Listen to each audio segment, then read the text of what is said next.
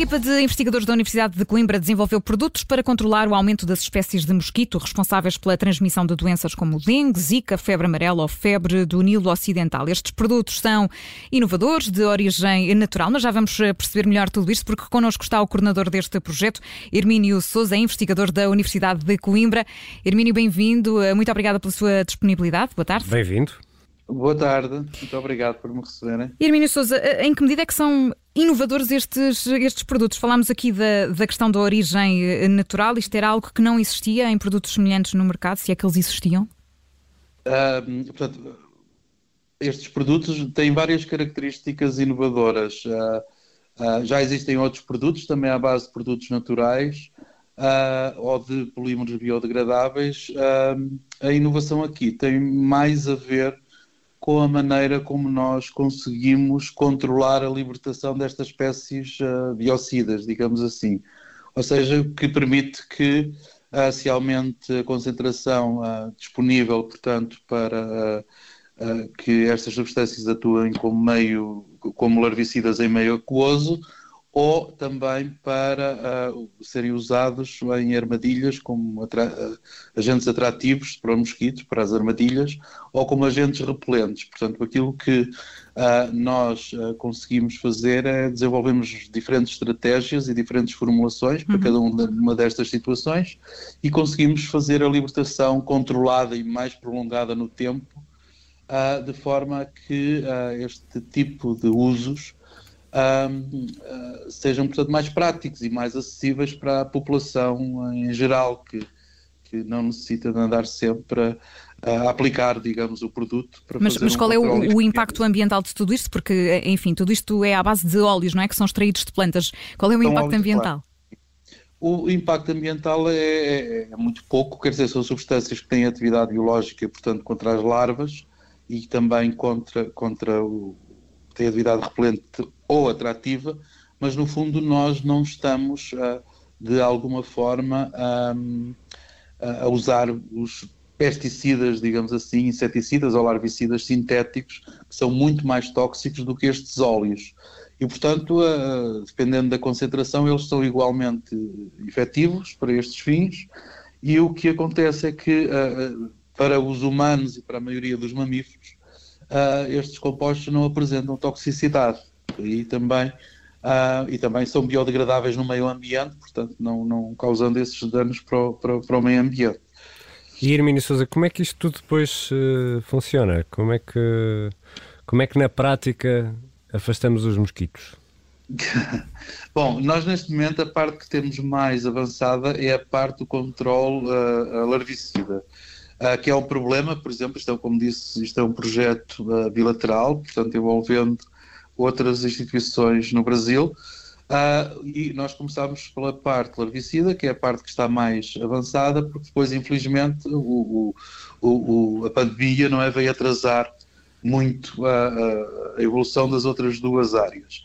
Portanto, nós neste momento, aquilo que nós pretendíamos era arranjar formulações que pudessem ser uh, facilmente manipuladas por qualquer pessoa, onde, uh, no caso dos larvicidas, seria, por exemplo, para colocar em uh, reservatórios de água. No Brasil, há uma grande parte da população recolhe a água da chuva e armazena em tanques, ou, por exemplo, uma aplicação muito simples, mas que, que, passa por pôr, por exemplo, estes tipos de materiais que nós desenvolvemos nos pratos, por baixo dos vasos, parecendo que não, é um, um, um dos principais meios uhum. uh, de, de, de, reprodução dos mosquitos, especialmente no Brasil, onde chove abundantemente. E Ou a seja, água... a utilização no fundo é fácil e depois poderá ser feita por cada pessoa em casa, por Exatamente. exemplo. É? Exatamente. É? E no fundo depois o que, o que acontece é que como a libertação é lenta e prolongada, uh, conseguimos uh, com poucas aplicações ter um período de tempo prolongado, vá lá, com atividade larvicida. O, as outras partes que estão, como eu disse, um pouco mais atrasadas, tinha a ver com uh, usar também produtos naturais para, para, para atrair os mosquitos a armadilhas uh, e também para desenvolver, ou também, que essa parte também já avançou um pouco mais, para uh, verificarmos também o efeito repelente. E no efeito repelente as formulações são diferentes, mas nós estamos essencialmente à procura também de, de substâncias e de formulações que possam ser usadas, por exemplo, desde aplicações na roupa, aplicações, por exemplo, à entrada de, das casas, que possam de alguma forma uh, repelir o mosquito e impedir que ele entre em contacto uh, uh, com, com, com, os humanos. E, e, até que ponto é que aqui estamos, uh, agora até na sequência de, de, das alterações climáticas e com o aquecimento a que estamos a verificar, e basta olhar para este, para este mês de janeiro, que tem sido bem quente. Um, Emílio Souza, até que ponto é que estamos sujeitos a, a mosquitos que não eram comuns por estas paragens? Uh, estamos bastante sujeitos, aliás, que há uns anos atrás houve um surto uh, de dengue na, na, na, Ilha da Madeira uh, e o mosquito foi erradicado durante alguns tempos, mas a grande circulação de pessoas e o aumento de temperatura provocado pelas alterações climáticas vai fazer certamente que estes uh, mosquitos se estabeleçam e que nos pa em países temperados, digamos assim, um, como são os países do Mediterrâneo. Que se tornem um problema de saúde pública. Exatamente, e portanto, recentemente houve também um surto de febre chikungunya em Itália, que uh, esta febre é transmitida, digamos, por um primo do Aedes aegypti, que existe, por exemplo, em Portugal, que é o Aedes albopictus, e que já está referenciado como existindo em Portugal, tal como outras espécies, os japónicos, e esse surto uh, relativamente recente provocou vários casos de febre chikungunya em Itália, portanto, uh, existe, uh, existe essa preocupação essencial que é de controlar estes insetos de forma a que não se estabeleçam de forma definitiva nestas zonas, sendo que as alterações climáticas irão certamente contribuir para, para que isso eventualmente possa vir a acontecer. Mais uma vez, são as pessoas que transmitem a doença, não é? É a picada de um mosquito que pica uma pessoa infectada e que depois, ao picar outra pessoa, lhe transmite também o vírus. Uh, mas é o mosquito, sem dúvida, que, que, é o responsável por fazer essa transmissão entre as pessoas.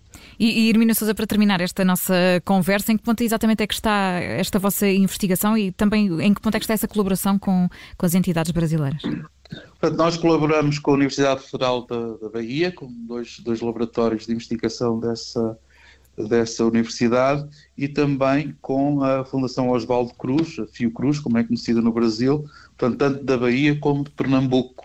Uh, e, portanto, a Fiocruz é uma, uma instituição de referência mundial no estudo de, de, de, destas doenças, na entomologia do, dos insetos vetor associados e, portanto, tem uma grande experiência uh, e nós, neste momento, estamos a tentar um, lá, reavivar e recuperar algum do tempo perdido devido à pandemia, uhum. no sentido de conseguirmos uh, completar e, uh, parte da investigação que nos propusemos fazer e também no sentido de encontrar futuras parcerias uh, de forma a, a, desenvolver um pouco mais o nosso conceito uh, para que eventualmente possa, hum, a médio prazo, ser uh, comercializado, comercializado como produto.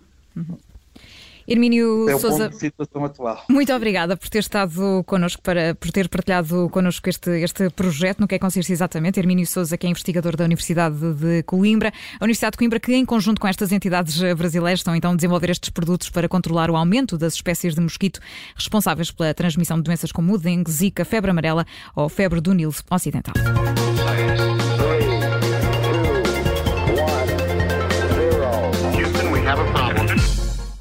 Obrigada por ter ouvido este podcast. Se gostou, pode subscrevê-lo, pode partilhá-lo e também pode ouvir a Rádio Observador online em 98.7 em Lisboa e em 98.4 no Porto.